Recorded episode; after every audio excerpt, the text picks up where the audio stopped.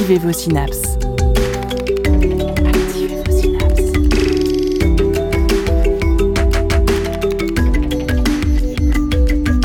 Poussez la porte du labo des savoirs et entrez dans un monde de science et d'expérience. C'est le labo des savoirs. La vulgarisation scientifique est de plus en plus présente sur Internet, mais son absence est remarquée dans les médias. Quelle place aujourd'hui pour les vulgarisateurs et les vulgarisatrices? Quel impact sur les jeunes scientifiques et leur formation? Pour la première émission de l'année, le Labo des Savoirs vous propose la transcription au format audio de la visioconférence organisée par le Lab Sirène qui a eu lieu le 10 décembre 2020 sur Twitch. Bonne année au Labo des Savoirs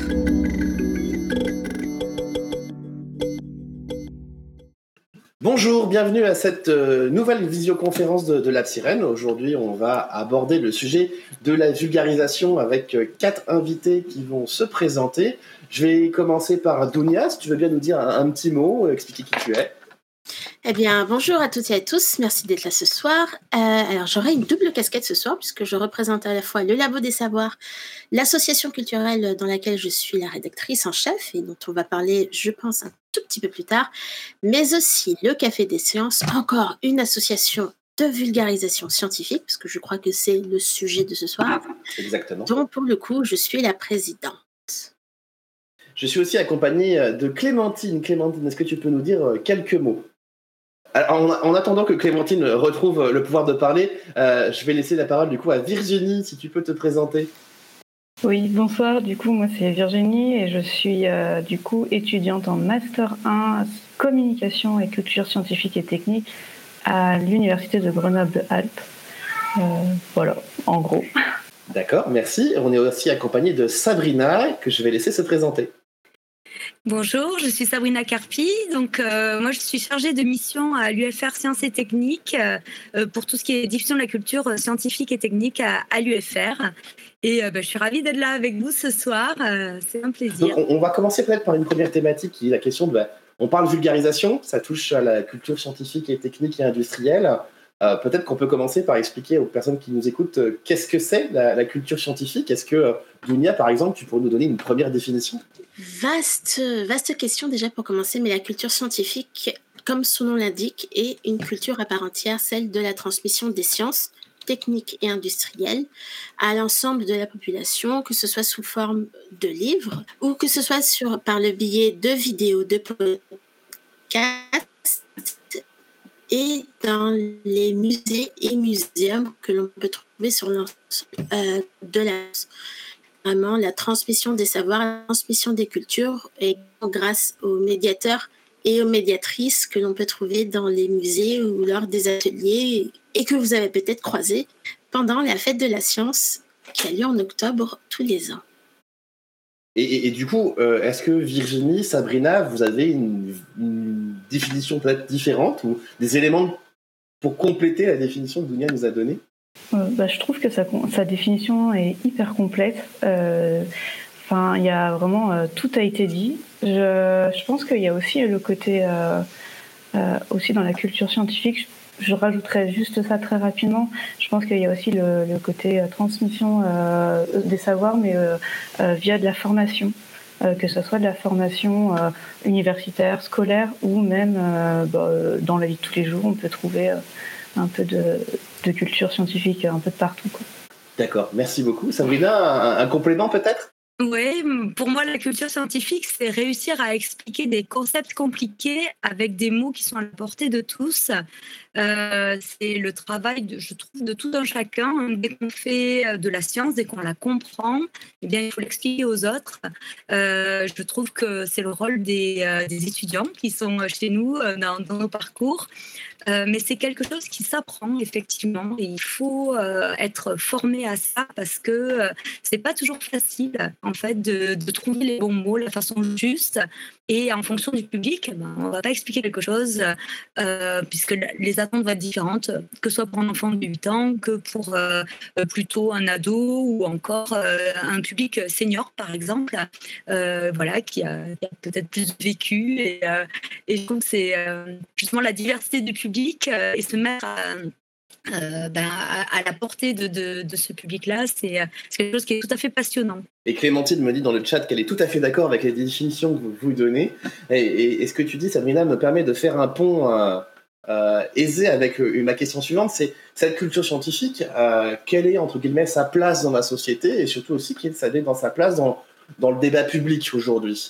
De votre point de vue, comment vous voyez ces choses-là? Parce qu'on est dans une période de pandémie, donc la science est devenu un acteur majeur du débat public.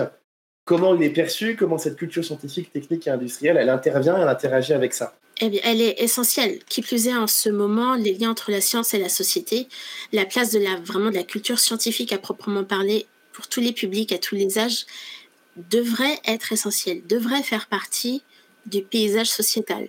C'est-à-dire qu'on devrait retrouver la science, sa popularisation et sa, son accessibilité vraiment dans tous les domaines normalement, à la télé, dans les journaux, dans la façon dont les élus peuvent nous adresser euh, leurs recommandations, surtout en ce moment. Et c'est pas forcément le cas. Notamment, j'ai envie de dire, mais on pourra peut-être en parler plus tard à la télé, la science est présente, mais pas forcément de la bonne façon, et pourtant elle est essentielle et indispensable pour comprendre le monde qui nous entoure et ce qui nous arrive. pandémie, la 5G, le réchauffement climatique, euh, qu'est-ce qu'on, quelle est notre place dans l'univers? Toutes ces réponses, ces ébauches de réponses que peuvent apporter la science et la culture scientifique doivent et devraient faire partie vraiment de notre société euh, au même titre que la peinture, la musique, le cinéma et tous les autres arts finalement. Virginie, Sabrina, Clémentine, est-ce que vous avez des compléments, des réactions, des remarques? Ouais, non seulement elle est essentielle, mais en fait, je trouve qu'actuellement, la science, euh, au niveau euh, de la place publique et euh, sociétale, je la trouve assez mal comprise des fois.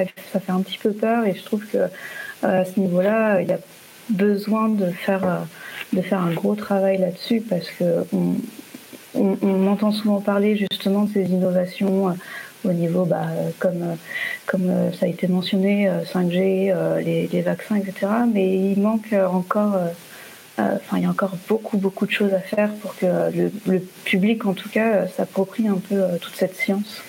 Et c'est un, un gros travail quand même qui nous attend. Je, suis tout à fait d'accord. Il, y a effectivement un gros travail à faire. Je pense que c'est le rôle des, associations. On a parlé du, bah, du labo des savoirs euh, et euh, donc je, pense en particulier, mais beaucoup d'autres associations qui, euh, qui sont là pour transmettre l'information et pour, euh, pour l'expliquer aussi. Hein. C'est ça, en fait. Il faut beaucoup de, pédagogie pour, euh, pour pouvoir intégrer des concepts parfois un peu compliqués et, euh, également, euh, également rétablir euh, ce que c'est qu'un fait scientifique, comment c'est prouvé, comment c'est démontré, avec, avec un, aussi, hein, c'est quelque chose qu'on cultive beaucoup et qu'on essaie de transmettre à l'université, c'est avoir un esprit critique. Et, et donc, c'est aussi se dire, bah, est-ce que cette information, elle est correcte? Est-ce qu'elle a été démontrée? Est-ce qu'on on peut l'utiliser? Est-ce qu'on peut la diffuser si on n'a pas vérifié la source, etc. etc. Et euh, donc, euh, donc voilà, donc il y a aussi euh, une, tournure de l'esprit et qu'il qui, est nécessaire et, et, qui, doit être, qui doit être véhiculée par beaucoup de médiateurs en fait. Clémence me, fait parvenir par message que, de son point de vue, le but est avant tout d'encourager les personnes à devenir curieuses et à chercher par elles-mêmes les informations cette, culture scientifique, technique et industrielle, elle se fait grâce à des acteurs. alors, ils sont très divers. Il y a les, CCSTI, les centres de culture scientifique, technique et industrielle. Il y a les musées. Et il y a aussi les, vulgarisateurs dont, vous êtes euh, en, partie. Euh, de votre point de vue, comment ces acteurs ils s'articulent? Euh, Comment ils participent? Et, sûrement différemment à cette diffusion de la culture scientifique, technique et industrielle Vaste question également. Ce sont, ce sont des pratiques très différentes. Sabrina pourra en parler bien sûr, mais il y a tout le volet formation à l'université. Les centres de culture scientifique, technique et industrielle apportent un échange avec le public qui est extrêmement important, un lien, une curiosité qui est apportée vers euh, le public de tout âge qui viennent et pas non seulement que les familles comme on pourrait le croire, et dont la place est essentielle dans la culture scientifique et un troisième volet, ce sont bien sûr les vulgarisateurs et les vulgarisatrices que l'on peut trouver sur Internet, de tout format différent, la vidéo, le podcast, le blog, mais aussi le dessin, les livres, toutes les interventions que vous pouvez entendre même à la radio. Ce sont trois pans différents, essentiels, complémentaires, et euh, ce sont des acteurs qui travaillent ensemble, pas toujours facilement, il y a encore des ponts qui doivent se créer. Heureusement, c'est en train de se faire. Ça a beaucoup changé depuis ces dernières années et les vulgarisateurs et vulgarisatrices travaillent avec les CCSTI, travaillent avec les universités et tout ceci fait un, très bon mélange qui se regroupe d'ailleurs sous, sous une même, une autre association qui s'appelle l'AMSTI, euh, qui est le réseau des acteurs de la culture scientifique, technique et industrielle et dont beaucoup d'acteurs sont regroupés pour essayer de travailler ensemble, créer des projets, faire des groupes de travail et faire avancer la culture scientifique. Donc ça bouge en France. Euh, on n'a peut-être pas tous les moyens qu'on voudrait pour remettre la science dans la société, mais on travaille aussi beaucoup à, l'espoir, la curiosité, la passion pour, euh, pour que ça puisse se faire malgré tout. Virginie, Sabrina, Clémentine, est-ce que vous voulez ajouter des éléments à cette intervention très complète de, de Dunia Et, c'est vrai que ah, pour préparer la conférence, je, me suis un peu renseigné. Euh, comme toute personne compétente qu'il se doit. Euh, et ce qui est très étonnant, c'est que les CCSTI sont des structures extrêmement récentes. Le, premier, celui de Grenoble, il date du tout début des années 80 le grand public connaît peut-être plus facilement aussi la, Cité des sciences et de l'industrie qui est à Paris. Et c'est vrai que quand on fait une comparaison avec la grande culture, celle des musées, des opéras, on est sur des, on est encore à, un état de, grande jeunesse pour la culture scientifique et technique. Et, justement, est-ce que euh, cette jeunesse, elle participe pas aussi à une pluralité de nouveaux acteurs et à une plus grande diversité que on pourrait le voir dans la culture euh, classique? Ouais, je pense que, que, tous les vecteurs euh, sont bons. Hein. Il, faut, euh, il faut multiplier ces vecteurs-là tant qu'ils euh, voilà, tant permettent vraiment bah, de, de, diffuser, de faire parler et, de, d'expliquer. Hein, parce que c'est vrai que souvent on dit ben, la, la, recherche, elle se, elle, se fait, elle se fait dans un labo par une personne, des, des chercheurs qui sont en groupe, euh, des, euh, voilà, des, des, on appelle ça des, équipes, euh, voilà, ça peut être par des équipes aussi, mais, mais tout ça, c'est fait pour, pour la communauté, c'est fait pour, on va dire, le, de la science fondamentale, c'est fait pour de, de la recherche appliquée. et, et, je pense que c'est le, devoir, c'est de, partager tout cela. c'est vrai pour ce qui se fait actuellement. Euh, donc la recherche de pointe, mais euh, c'est vrai aussi pour tout ce qui existe et tout ce qui a existé par le passé. Je pense par exemple à l'histoire des sciences, euh, comment voilà comment des concepts sont arrivés. La thermodynamique, c'est un sujet qui est passionnant et, euh, et c'est vrai que c'est vrai que c'est euh, aussi, euh, ça, fait partie de la culture. C'est l'histoire des sciences, c'est un vrai point d'accroche qui permet d'expliquer beaucoup beaucoup de choses et vraiment ça peut être les, médias, les supports peuvent être complètement diversifiés et tant mieux parce que c'est comme ça qu'on peut toucher, je pense, le plus grand nombre de personnes. Pour compléter un petit peu cette question autour des acteurs de la vulgarisation scientifique, etc. Euh, je trouve que ces dernières années, j'ai vu euh, pas mal apparaître, euh, notamment sur les plateformes de vidéos comme YouTube, ou même là, ça commence à arriver sur Twitch. Hein. L'exemple est ce soir, on fait un live autour des sciences, etc. Il y a énormément en fait de nouveaux vidéastes qui se lancent pour faire du contenu de vulgarisation autour de l'astronomie, même autour de l'histoire, tout simplement, et avec du contenu vraiment recherché, bien détaillé euh, et, franchement euh, hyper, euh, hyper bien dans des formats très courts. Et je trouve que ça amène vraiment les, gens à, se poser des questions et justement à aller après derrière rechercher par eux-mêmes, comme disait Clémentine tout à l'heure, que les gens cherchent par eux-mêmes. et puis aller ensuite derrière lire des livres, aller dans les musées. Et je pense que c'est une bonne part d'entrée à prendre. Après, c'est quand même à mon sens, hyper difficile de se faire sa place en tant que vidéaste euh, sur ces plateformes. Tout à fait. Ça fait quelques années, en effet, que le paysage s'est énormément diversifié. Euh, parce que aussi, il y avait un trou d'air provoqué par l'absence de la science dans beaucoup de médias. Et euh, très honnêtement, moi, je ne peux penser qu'à la radio quasiment, puisque même la presse écrite est en énorme difficulté en ce moment. mais c'est vrai qu'il y avait un énorme trou d'air et bah, des, des vulgarisateurs, des curieux, des passionnés se sont vraiment engouffrés dedans et créé ces vidéos, notamment sur YouTube, mais pas que, et se lancent aussi sur Twitch et sur l'ensemble même des réseaux sociaux, sur Twitter, sur Instagram, sur TikTok aussi. On a un envahissement positif euh, de l'espace Internet de vulgarisation scientifique. Et puis surtout, ça amène euh, justement euh, ces, vidéastes ensuite à travailler justement avec les institutions de recherche ou même bah, à, monter leurs propres livres ou ce genre de choses. je trouve que c'est hyper intéressant comme, comme, comme façon de travailler. Bon, après, c'est précaire, mais... On, a une section complètement dédiée à la fin de cette conférence justement sur les vulgarisateurs les plus récents, mais c'est très bien de le mentionner parce que ça me permet de faire une super transition parce que dans les acteurs de la vulgarisation, il y a une institution euh, vénérable et très ancienne qui sont les universités. Et, c'est le, le, sujet de notre prochain, notre prochain thème, puisque les, universités font de la vulgarisation, et on a Sabrina qui, est là pour ça. Euh, est-ce que Sabrina, tu peux nous, indiquer un petit peu comment se fait la vulgarisation à l'université, notamment au niveau des laboratoires? Qu'est-ce qu'ils font? Pour qui? Est-ce que cette action de vulgarisation, est dans la mission des enseignants-chercheurs? Ou est-ce que c'est un hobby pour beaucoup d'entre eux? Alors, je pense vraiment que c'est une, mission de service public. Hein. ça fait partie de nos missions euh, d'enseignants-chercheurs. Euh, mais comme on le disait, c'est vrai que euh, ça, demande peut-être un petit peu de, formation pour s'adapter au public ciblé. Donc, en principe, ça se fait quand même assez naturellement parce que les, que ce soit les maîtres de conférences, que ce soit les chercheurs, ils ont l'habitude de parler et souvent ils, font, ce métier parce qu'ils aiment le contact, ils aiment échanger, transmettre.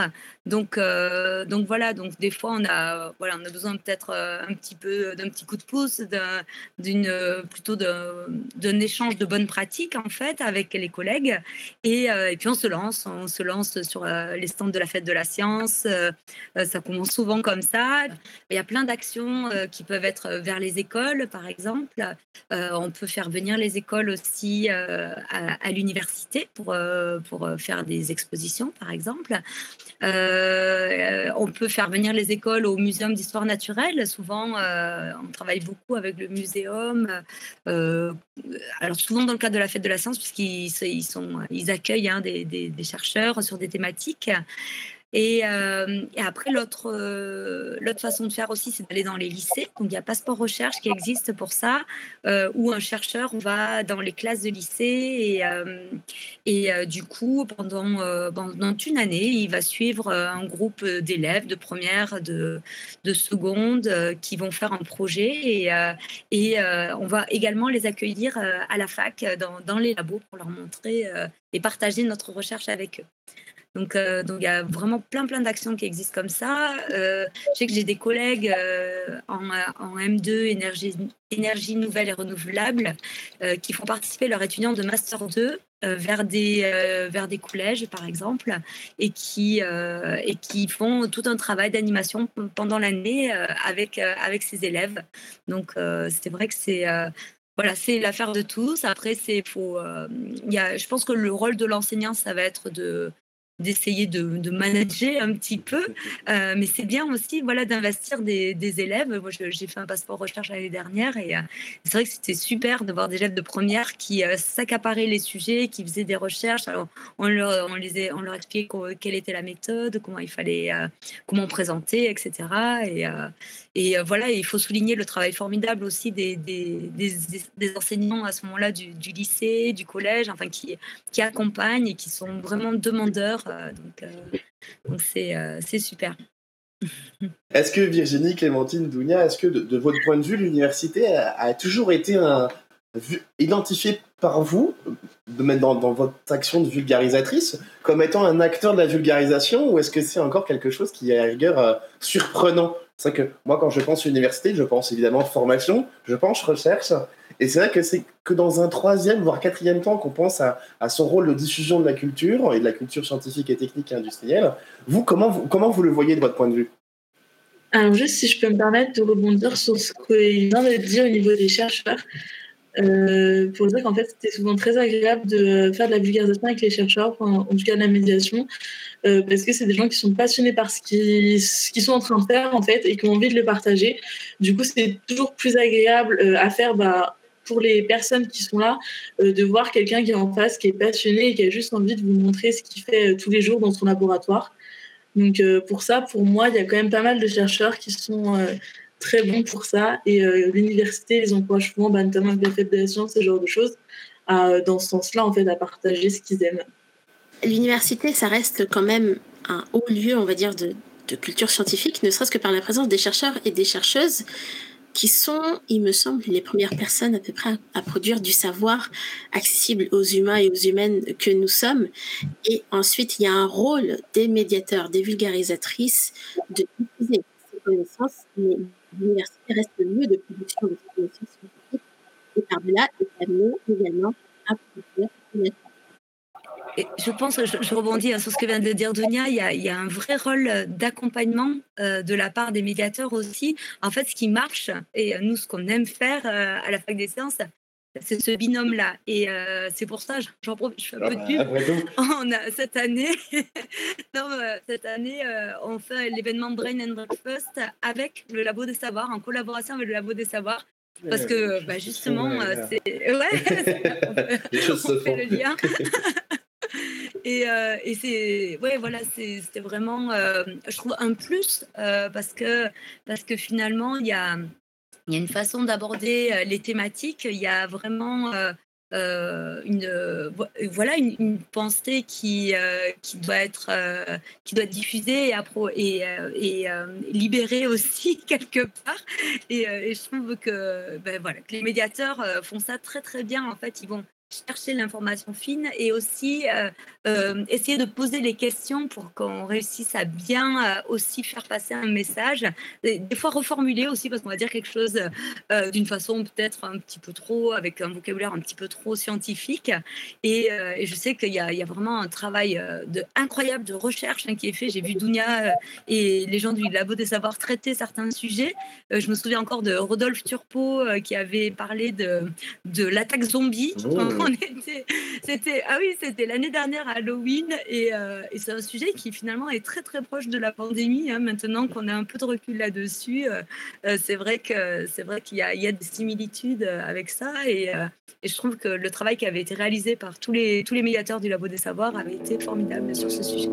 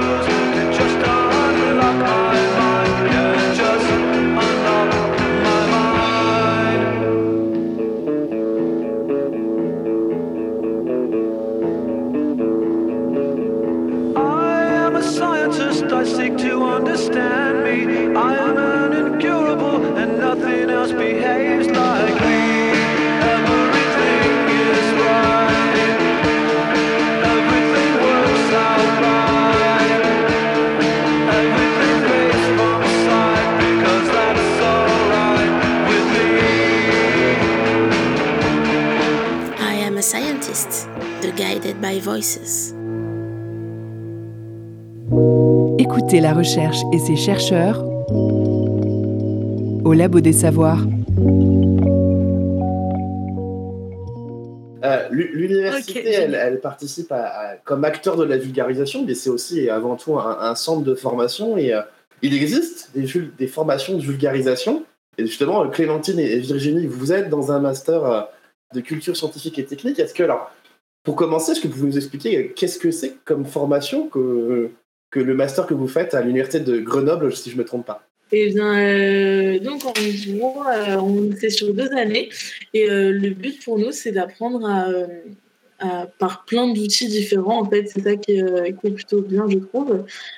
comment bah, diffuser la science un petit peu dans, avec plein d'acteurs différents aussi. Donc, c'est vraiment un master où on se forme pour essayer de rendre le plus accessible possible la science. Après, je pourrais vous dire toutes les, les matières qu'on a, mais je pense pas que c'est le plus important. C'est vraiment, euh, euh, on, a, on, a, on a des outils, enfin, on nous donne des outils pour euh, essayer de faire au mieux pour redistribuer la science à tout le monde, on va dire. Je sais pas, Virginie, comment tu veux le dire toi, mais voilà.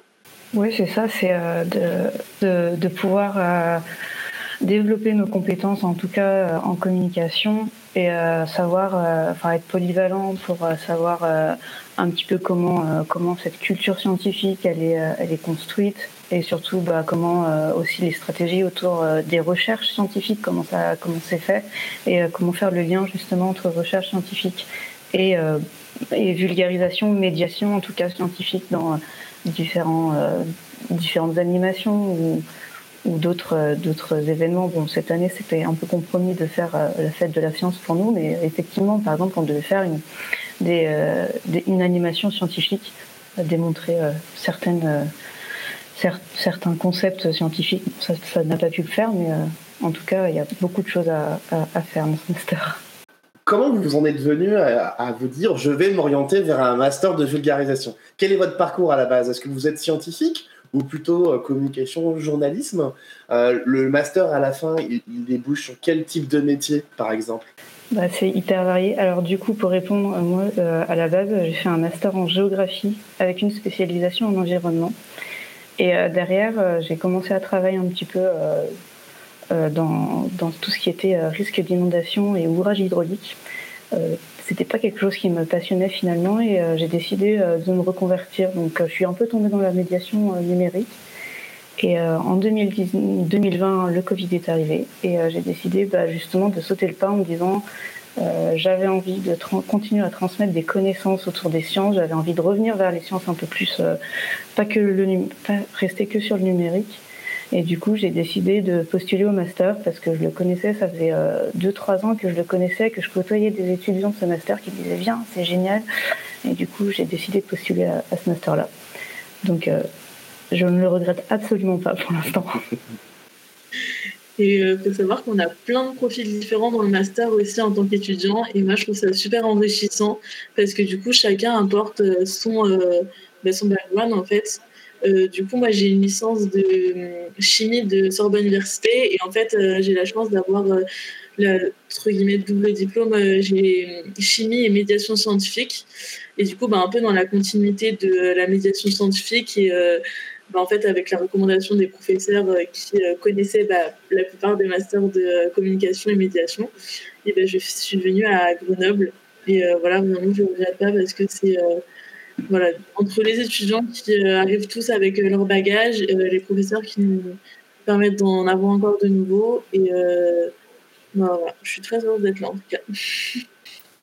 Et du coup, aujourd'hui, vous avez l'impression de faire une formation en sciences, une formation en communication, ou vraiment une formation spécifique? Moi, je suis le genre de personne qui parfois aime bien ranger les choses dans des petites boîtes. Alors du coup, ce master, c'est un master de sciences, c'est ou, pas, ou c'est vraiment un master qui, qui, lui est propre? Et qui du coup, justement, ça, lui donne sa spécificité. Comment vous le percevez, vous?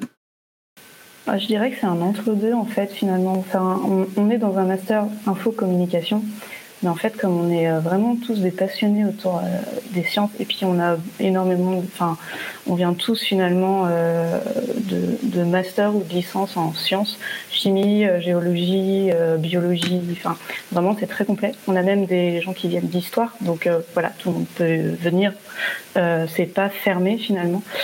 personne n'est arrivé d'infocom ou de journalisme. Euh, et euh, en fait, on se, on se, on s'entraide énormément et on se donne des infos de science entre nous. Donc en fait, on, on, contribue un petit peu en fait aussi entre nous à se, à, s'entraider et euh, à se donner des, des, bonnes connaissances dans les sciences. Après, on va aller chercher auprès des acteurs aussi scientifiques. J'avais une question. En fait, euh, euh, je me demandais si euh, justement votre. Est-ce que pour exister, ce master, il doit avoir lieu dans un lieu de formation en fait pluridisciplinaire? Est-ce que l'université de Grenoble dans laquelle vous êtes, est-ce qu'elle est très, elle est plutôt, enfin, je, connais Joseph Fourier, je ne sais plus si elle a, a peut-être changé de nom, ça a dû changer de nom depuis le temps. Et, euh, mais du coup, je me disais, est-ce que c'est vraiment euh, euh, pluridisciplinaire ou est-ce que c'est plutôt sciences techno du coup? Donc en fait, on n'a pas vraiment, si vous voulez, de cours en sciences, même si on pourrait, parce que du coup, maintenant, c'est tout sur la même plaque. C'est juste qu'on va discuter avec eux, en fait, avoir pas mal d'échanges avec bah, tous les laboratoires qui aura sur, enfin, qui dépendent du coup de l'université Grenoble-Alpes. Donc, c'est pas, on va dire, une nécessité d'être d'avoir une, euh, une, université qui aura les départements de sciences parce qu'on n'a pas cours avec eux spécialement.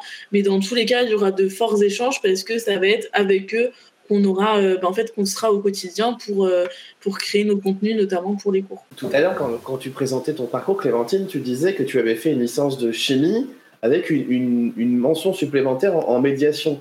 Ça me permet de faire une merveilleuse transition avec mon point suivant, c'est comment les formations de scientifiques donc dans les facultés des sciences ou éventuellement les écoles, comment elles, intègrent les questions de vulgarisation, comment euh, cette mention-là est apparue et est-ce que euh, les formations scientifiques, elles amènent à créer des, des vocations de vulgarisateurs?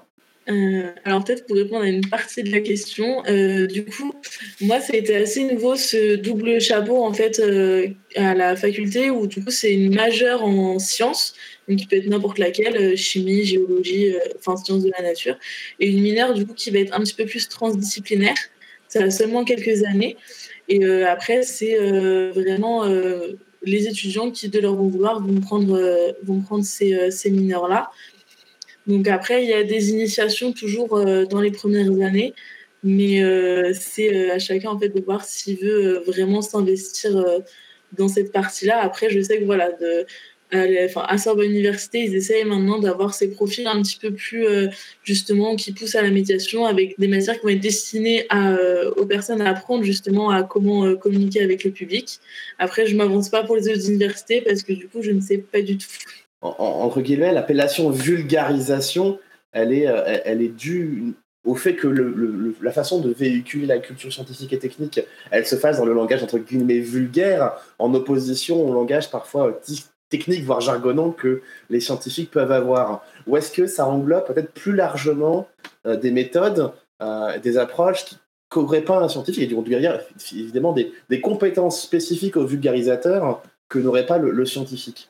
Quelle est votre perception sur cette question? Alors, si, je peux me permettre, du coup, je vais essayer de casser un mythe. Euh, les vulgarisateurs et vulgarisatrices sont des scientifiques dans la grande majorité et même à très haut niveau. La plupart des gens que vous allez voir sur YouTube, que vous allez voir euh, en podcast, créer des, ouvrages sont des scientifiques en vérité de haut niveau mais qui ont choisi de véhiculer leur savoir par la vulgarisation. Il y a une étude qui date de 2012 qui a été réalisée par Tania Louis sur le profil des vidéastes et elle a montré que la plupart de ces vidéastes, de ces gens qui sont sur YouTube, ont bac plus 5.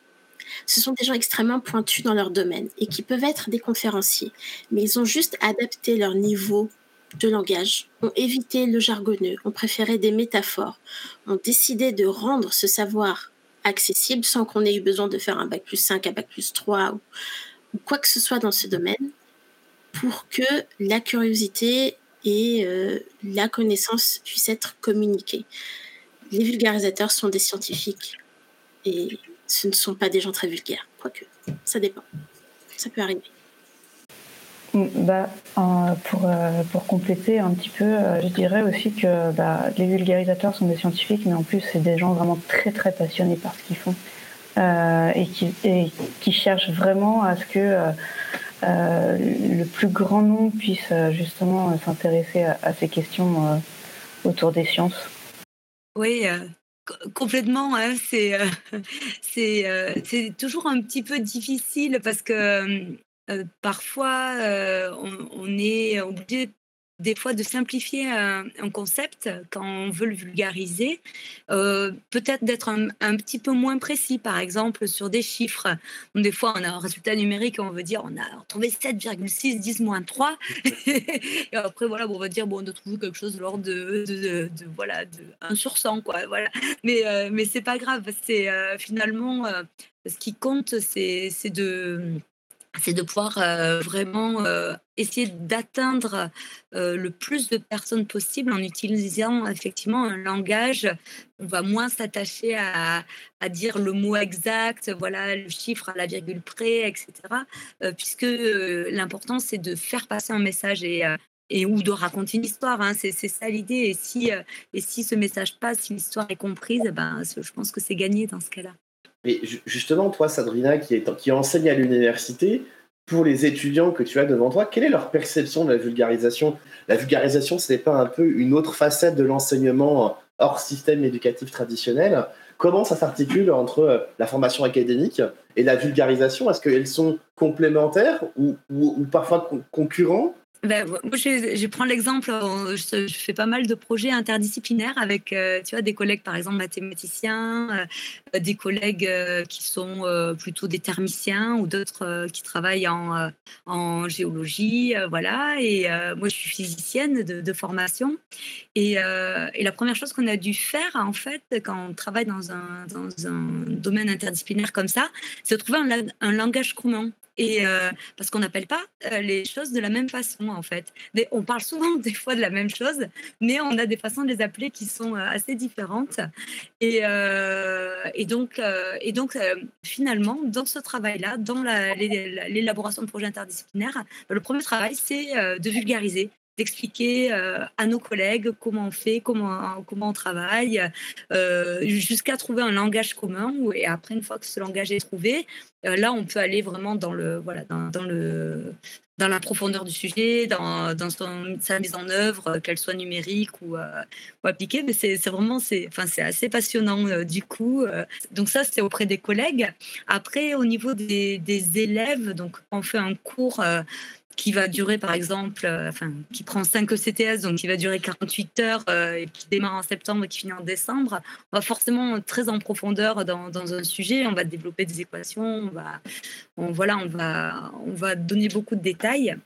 Euh, si on fait des, des cours plus euh, pour un public, par exemple, euh, un peu différent. Hein, si je ne m'adresse pas à mes étudiants physiciens, euh, mais que je vais plutôt m'adresser à des étudiants qui font de, des sciences de la Terre et l'univers et qui n'ont pas cette même connaissance des, équations que, et de la physique à proprement parler, ben là, je vais essayer plutôt d'être dans la vulgarisation. Et ce qui va vraiment m'importer, ça va être finalement que bah, c'est ce que disait Dunia tout à l'heure, hein, c'est de les intéresser suffisamment au sujet pour qu'après ils aient envie de faire leur recherche par eux-mêmes. Et, euh, voilà, donc je pense que, quand on arrive à faire ça, c'est qu'on a réussi euh, à, franchir une étape et, euh, et qu'on motive les gens. Est-ce que de votre point de vue, la vulgarisation, elle est parfois créatrice de vocation scientifique? Donc j'ai vu un super vulgarisateur et du coup j'ai envie de faire des sciences. Moi je cache pas que euh, avoir regardé C'est pas sensible pendant toute mon enfance a, beaucoup influé sur le fait de, choisir les sciences comme, projet d'étude. Mais est-ce que la certaine manière aussi, est-ce que euh, le fait d'étudier les sciences, ça amène pas naturellement à avoir envie de les vulgariser? C'est pas impossible que du coup, à un détour d'un cours, on découvre une notion, on découvre euh, même parfois juste une équation, un concept qui nous fascine peut-être tellement qu'on a envie de le dire à tout le monde c'est peut-être ça la première étape de la vulgarisation. C'est oh, j'ai découvert euh, les trous noirs. je savais pas ce que c'était, je savais pas que ça existait, mais c'est génial ce truc. Et tu as envie de souder tout le monde avec, tu as envie d'en parler à ton frère, à ton père, à ta mère, à, ton grand-père, à tout le monde. Bah, c'est peut-être comme ça que ça peut commencer la vulgarisation. Ça peut commencer en effet avec un ouvrage, avec C'est pas sorcier. Notre génération a été bercée à C'est pas sorcier. Et je pense qu'en effet, il y a eu beaucoup de vocations qui ont été créées, des vocations scientifiques vraiment, pas forcément de vulgarisation, mais de scientifiques qui ont été créées parce que un ouvrage a croisé le chemin, parce que on est tombé sur euh, peut-être la nuit des étoiles qui passait encore à l'époque à la télé. Et on s'est intéressé petit à petit à, ces choses. Ça peut même être dans, dans la fiction, dans les séries, dans voilà des, des choses vulgarisées mais mélangées à de la fiction et ça amène à se poser des questions. Et à partir du moment où ça commence à cogiter, où on essaye de regarder sur Internet, quand, il y avait, quand Wikipédia existait peut-être pas, mais alors à la bibliothèque, et on se pose la question, on se demande, bah, peut-être qu'en effet, ça crée des chemins, ça crée un futur ou une future scientifique. Et c'est pour ça qu'il faut qu'on continue la vulgarisation. moi, je suis née de la nuit des étoiles. Hein, ah. Uber Eats.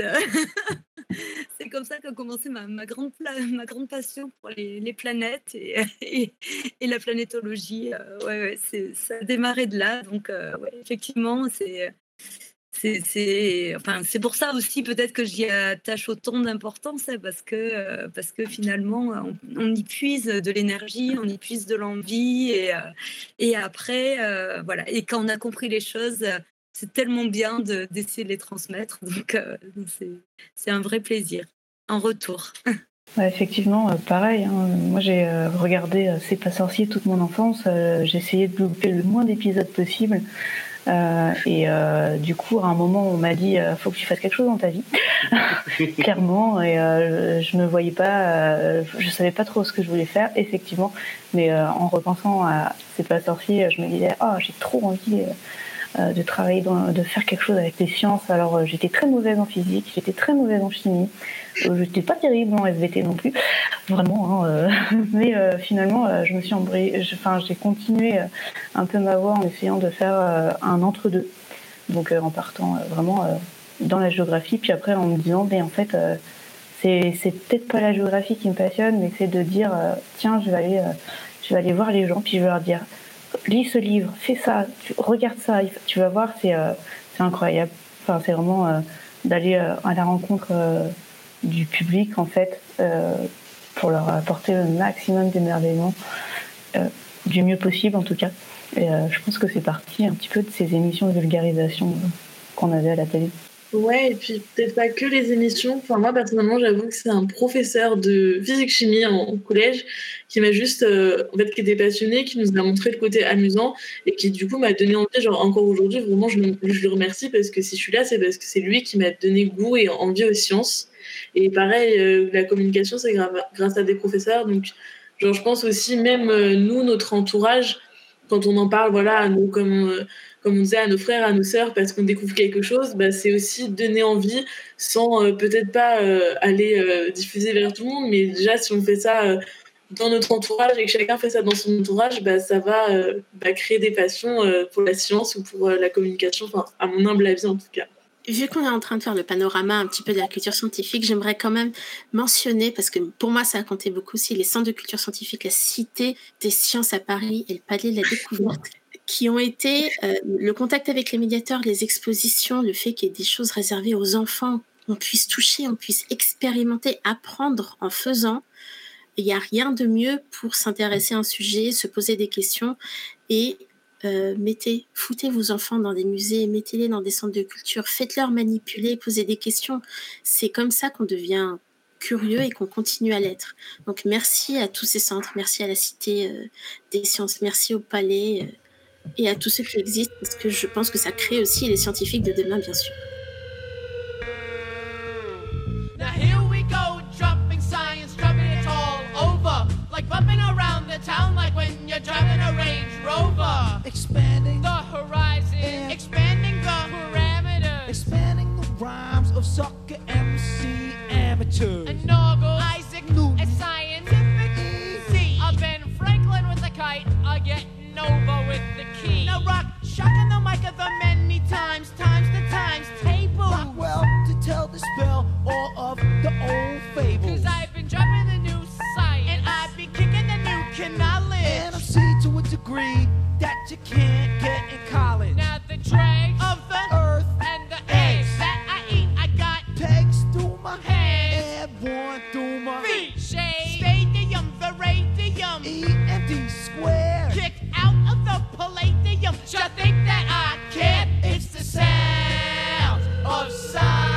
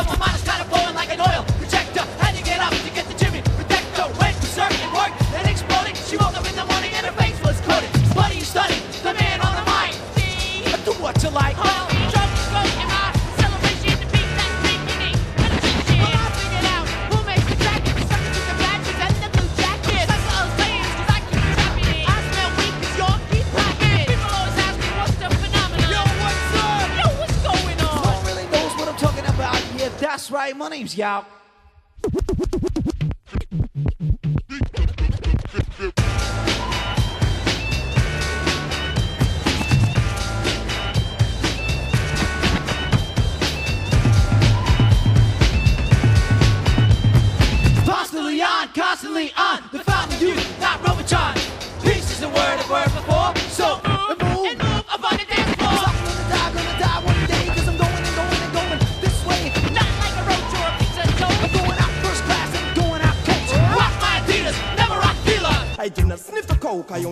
Sensi Mila. Well, if I know, I know. Let's go. What I live, I write. And that's strictly wrong. I got science for any occasion. Postulating theories, formulating equations. Well, cheese drizzle, it's no blizzard. Eat a chicken gizzard with a girl named Lizzie. Dropping science like Galileo dropped the orange. C'était Sounds of Science par les Beastie Boys. Le son des sciences au labo des savoirs.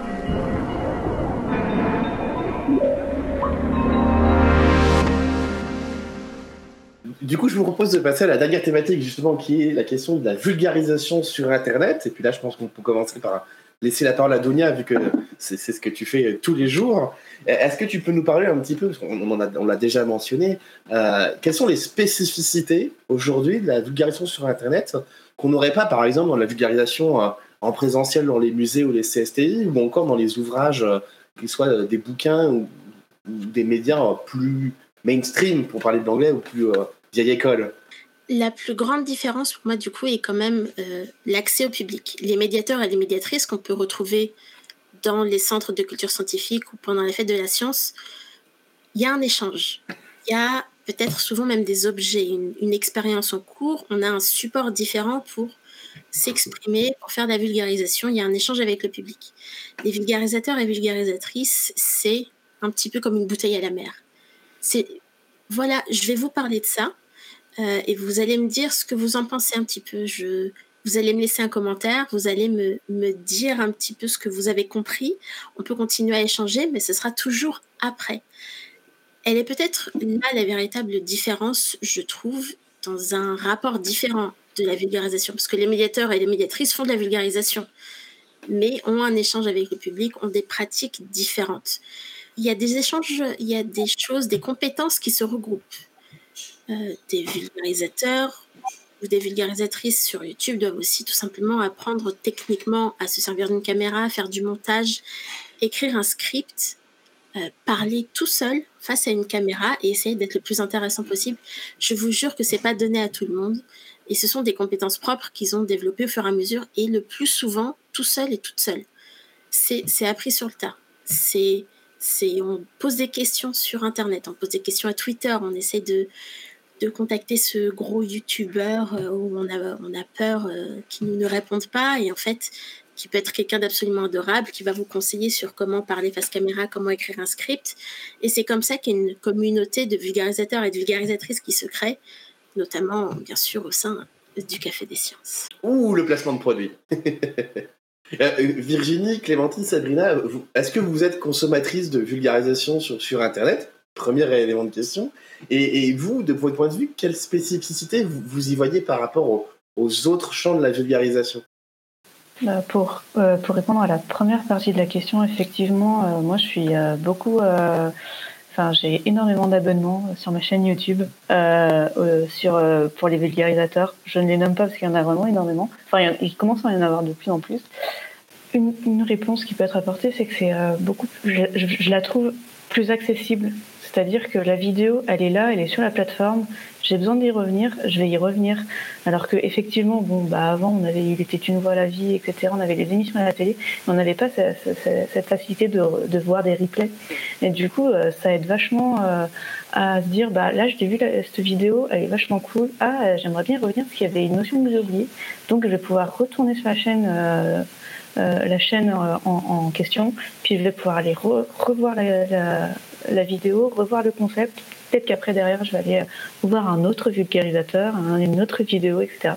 Je trouve que ce côté de, enfin, pour moi, euh, les plateformes comme YouTube, ça va être euh, vraiment cette accessibilité de la connaissance. Je suis juste totalement d'accord avec Virginie dans le sens où, grâce à Internet, aujourd'hui, on a cette facilité de je me pose une question, enfin, moi la première, je me pose une question, j'ai envie d'avoir la réponse, bah, tout de suite, je vais aller fouiller pour avoir des vidéos, des ouvrages, des références de personnes pour chercher en fait à, m'instruire, enfin, avoir cette curiosité. Je dis pas que je deviendrai une professionnelle, mais j'aurais répondu à ma question, je serais ressortie avec euh, une info en plus aujourd'hui. Et euh, je pense qu'il y a ce côté d'Internet qui facilite, où avant, bah, fallait peut-être justement voilà, attendre l'émission ou attendre d'avoir euh, d'aller à la bibliothèque. Donc voilà, il y a ce, bah, côté qu'a- qu'apporte Internet de avoir tout de suite et répondre à nos questions tout de suite. J'ai- J'aime bien aussi le, côté effectivement efficace, hein, on va dire. euh, on va, on peut, euh, on peut aller chercher l'info rapidement. euh, on peut re- revisionner des passages qui nous plaisent et tout ça. Ce que je vois beaucoup, enfin moi ce que je trouve d'intéressant avec l'outil média, hein, c'est que par exemple on peut montrer des, des films, de la modélisation, on peut commenter des, des choses euh, de manière assez vivante finalement. Euh, c'est des choses qu'on qu'on essaie de mettre en pratique, par exemple, bah, depuis qu'on fait les, cours en ligne euh, à la fac. Là, c'est voilà, c'est- moins facile. Mais du coup, je me sers beaucoup plus de support. Je vais aller chercher des, des vidéos, des, des parce que ben, je sais pas si c'est parce que je suis du sud, mais je parle beaucoup avec les mains. Donc quand je fais mes cours, je me sers de mes mains, je fais des mimes, je fais des et euh, donc euh, donc j'essaie de rendre le, le- le cours vivant de cette façon-là. Euh, c'est vrai que bah, c'est beaucoup plus compliqué derrière un écran et et je trouve que l'apport de la vidéo et le et finalement le, le- le- le, côté numérique pe- permet vraiment ça. Et, euh, et donc ça, ça c'est assez, euh, assez bien. Et après, ben voilà, on va, on va citer, on dit, euh, euh, des fois je mets des, sur, nos, documents, je mets des petites vidéos, je cite, je dis allez voir ça, c'est tel, tel youtubeur, c'est euh, voilà, il faut, pas hésiter. Un autre, un autre aspect auquel j'ai pensé pendant les discussions également, c'est que la, un vidéaste ou une vidéaste ou euh, vulgarisateur de l'Internet, on va dire, va essayer d'incarner aussi une position de un personnage, une personne, voire un rôle. Et ça va créer un lien très différent du médiateur ou de la médiatrice, mais qui va créer un lien un peu de proximité et presque de conteur. C'est regardez, aujourd'hui, je vais vous raconter ça. Et euh, c'est une personne qui continue, entre guillemets, à vivre sur les réseaux sociaux, par les commentaires.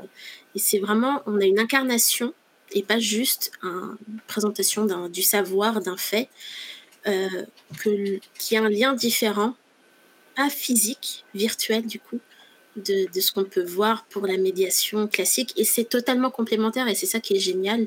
C'est des, façons différentes de faire passer le savoir et c'est totalement complémentaire et pas du tout en opposition, surtout pas. Ah, Avant de, pour conclure, je vais vous laisser la dernière fois la parole même si c'est surtout vous qui parlez plus que moi, euh, afin de vous dire un dernier mot de la fin peut-être euh, sur euh, aujourd'hui, qu'est-ce que vous devriez souhaiter à la vulgarisation scientifique Clémentine, pour commencer, si tu devais souhaiter quelque chose à la vulgarisation, qu'est-ce que ce serait? Alors peut-être quelque chose d'assez bête, mais juste de- d'entraîner, on va dire, plus de monde dans son sillage, que ce soit du côté des vulgarisateurs, mais aussi des côtés bah, juste des personnes qui ont envie de s'instruire, qu'il y ait de plus en plus de monde qui soit curieux, qui ont cette petite, euh, cette petite envie euh, de donner ou de recevoir euh, dans ce sens-là. Sabrina, pour ta part Bah, si, si je devais dire un seul mot, je pense que c'est le mot partage que je choisirais. euh, parce que pour moi, c'est ça la vulgarisation, c'est vraiment le partage des connaissances, mais également une sorte de un, un partage de aussi d'état d'esprit, euh, de, de savoir, de savoir-faire. Et, euh, et voilà, donc c'est euh, c'est quelque chose qui, c'est une belle valeur en fait.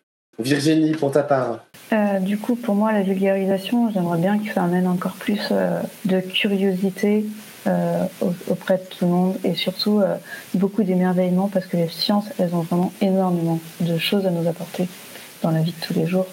Et Dunia Euh, moi, je vais dire reconnaissance. Euh, reconnaissance parce que c'est des compétences, c'est un métier, c'est euh, c'est quelque chose qui doit vraiment être reconnu matériellement, financièrement, sur le CV, sur la contribution que la vulgarisation peut apporter à la société, au lien que ça peut avoir avec les questions qu'on se pose, et que toutes les personnes qui font de la vulgarisation sont très nombreuses. Il y en a qui en font leur métier, mais les profs aussi sont des vulgarisateurs. Les médiatrices sont des vulgarisatrices.